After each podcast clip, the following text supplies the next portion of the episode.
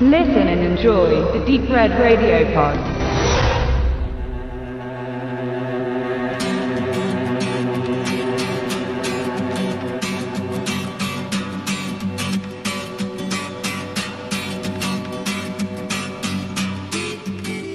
Dustin Hoffman kennen wohl fast alle. Der vielseitige, mittlerweile sichtlich gealterte Darsteller zählt zu derjenigen Riege von Charakterdarstellern, die mit Beginn des Autorenkinos in den USA, dem New Hollywood, Karriere machten. Als personelle Vergleiche lediglich kurz die üblichen Verdächtigen Jack Nicholson, Robert De Niro, Al Pacino diese Liste könnten wir lange fortführen. Hoffman durchlebte seine Karriere seit Ende der 1960er bis ins neue Jahrtausend mit immer wieder spektakulären Rollen, man könnte sagen, er erfand sich stets neu oder es zeugten die vielseitigen Filme und auch Regisseure, unter denen er agierte, ganz einfach deutlich von seinem enormen darstellerischen Talent. Egal ob in den 1970ern mit dem finsteren Straw Dogs 71 von Sam Peckinpah oder Der Marathonmann, über die 1980er mit Tootsie, die enorm erfolgreiche Gender-Comedy, über Rain Man mit Tom Cruise, seine wohl am häufigsten zitierte Rolle, bis in die jüngere Vergangenheit mit American Buffalo, Wag the Dog oder Barneys Version alles hatte mal einen Startpunkt und der damals zuvor seit 1961 in kleineren TV-Rollen vertretene Hoffman hatte seinen ganz großen Durchbruch eben vor 50 Jahren.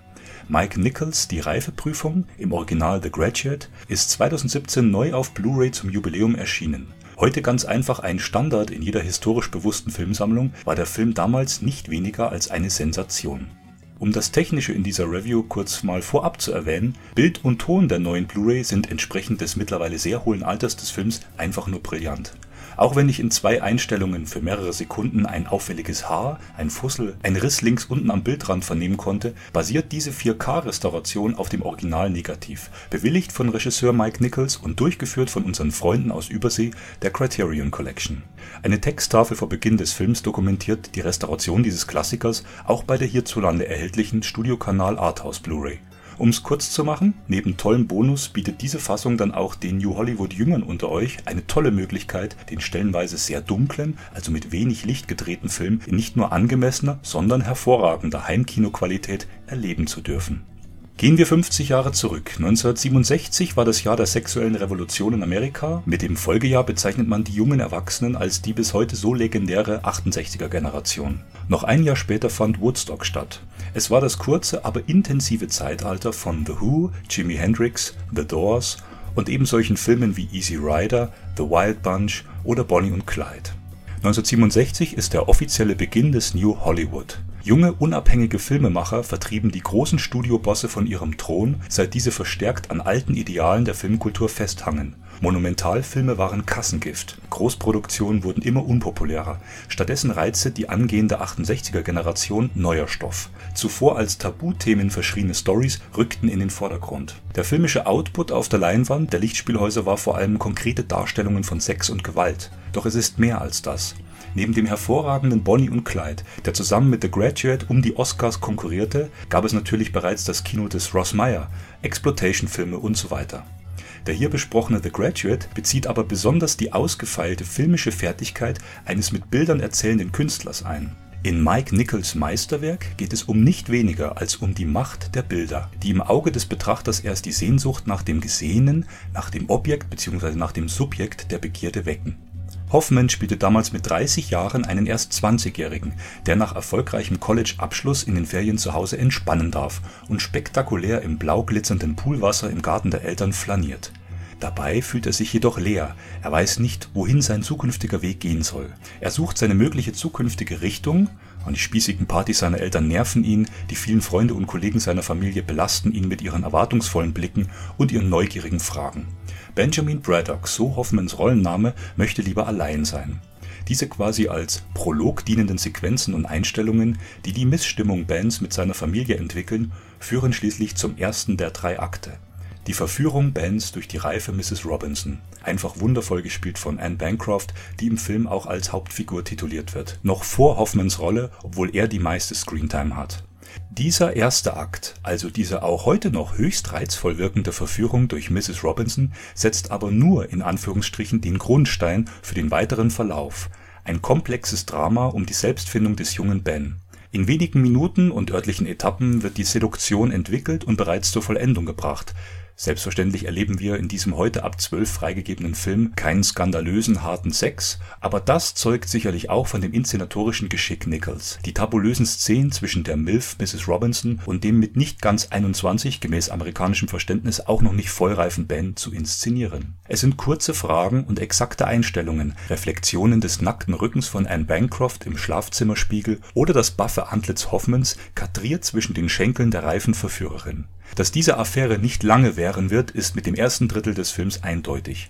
Ein zu trauriger Unterton schwingt in den Dialogen der beiden Hauptfiguren mit. Sollten wir unsere Aktivität nicht einmal ein bisschen mit Konversation bereichern? Ben, das wird schnell klar, ihm genügt der körperlich sicherlich befriedigende Geschlechtsverkehr mit der erotischen Mrs. Robinson nicht. Er will mehr.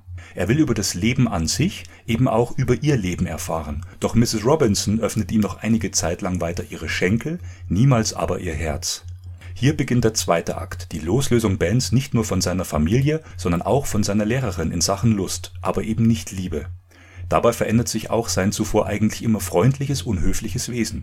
Ein komplexes Drama wird gesponnen, Anspannungen und auch Beleidigungen und Provokationen fügen dem zuvor charmant reizvollen Teil des Films eine deutlich bittere Geschmacksnuance bei. Nun ist es also die Tochter der Robinson selbst, die scheinbar vom Alter perfekt zu Ben zu passen scheint im weiteren Verlauf des Films führt er sie nicht nur aus und begehrt sie, erstmals eben auch mit Liebe, was ihre Mutter, seine Geliebte, mit wahnhafter, krankhafter Eifersucht erfüllt.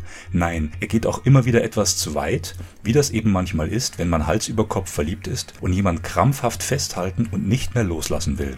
Entscheidend in The Graduate ist das überzeugende Spiel Dustin Hoffmans, das spätestens ab diesem zweiten Akt zur Perfektion gelangt und sein vielseitiges schauspielerisches Können erstmals in einer Hauptrolle voll zur Geltung bringt den Übergang vom zweiten zum dritten Akt sowie den letzten Akt selber spare ich aus, ihr wollt den Film ja noch selbst schauen und genießen.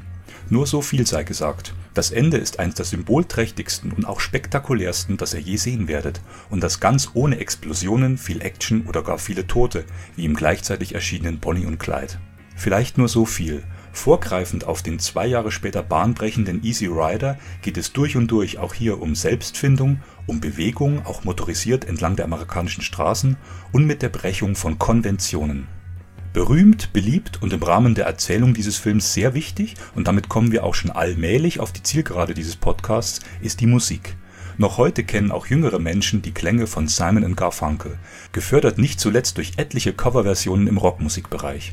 Tracks wie Scarborough Fair, Sounds of Silence oder eben das extrem zeitlose Mrs. Robinson prägten den Film und die ganze beginnende Ära des New Hollywood, das Hippie-Zeitalter, eben auch auf akustischer Ebene entscheidend mit im Rahmen von Nichols Film sind die tatsächlich nur in Ausschnitten zu hörenden und regelmäßig auch von Beginn an wiederholt, also mehrfach eingespielten drei bis vier Tracks, scheinbar das einzige, was dem sonst sehr stillen Film zur Untermalung dient die zusätzliche Musik, der in einzelnen Szenen lediglich als Additional Score bezeichnete Beitrag von Komponist Dave Grusin, fällt nicht sonderlich auf, ist aber nichtsdestotrotz essenzieller Bestandteil des Films. Doch tragen die Songs von Paul Simon sowohl in Klang, Rhythmus und Textpassagen entscheidend dazu bei, sich mit den wechselnden Gefühlen des Protagonisten identifizieren zu können.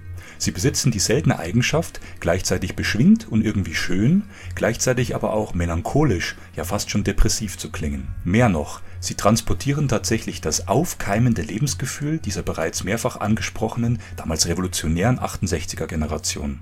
Die Songs von Paul Simon vermittelten vor allem den Zuschauern damals ganz stark das Bewusstsein, diese Stimmung, diese Geschichte der Hauptfigur, das ganze Umfeld, in der sie sich bewegt, einschließlich Schule und Rock'n'Roll-Bars, spiegele deutlich ihr eigenes Umfeld wider The Graduate war 1967 eindeutig ein Film für die junge Generation, weniger für die reiferen. Denn die Älteren, und das ist ebenfalls eine große, ich möchte sagen zeitlose Stärke dieses mittlerweile 50 Jahre alten Films, werden ebenfalls radikal ehrlich porträtiert ich kann es an dieser Stelle nur noch einmal betonen: Anne Bancroft in der Rolle der Mrs. Robinson bietet eine bis heute faszinierende, zu Recht einhellig gelobte darstellerische Leistung ab. Was heißt radikal ehrlich? Nun, also den Älteren (das deutsche Wort Eltern stammt ja linguistisch direkt davon ab).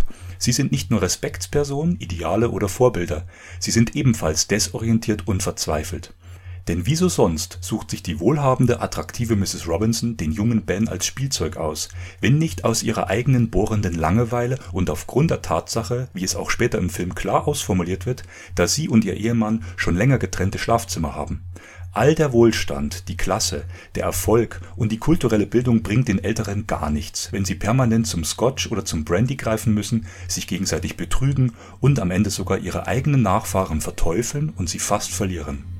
Unter scheinbarer Stimmungserhöhung schwingt, ich sagte bereits, das Finale ist spektakulär, ein ernüchternder Grundton mit, in dem durch einzelne Einstellungen dann doch ganz bewusst ein auf Reglementierung aufgebautes System zum Einsturz gebracht werden soll, ähnlich dem alten New Hollywood selbst das Ende von The Graduate, ebenso wie die Finales aus Bonnie und Clyde, The Wild Bunch und weiteren Vertretern des New Hollywood, dieses Ende reflektiert ganz eindeutig einen Zusammenfall und die Geburt der Antihelden.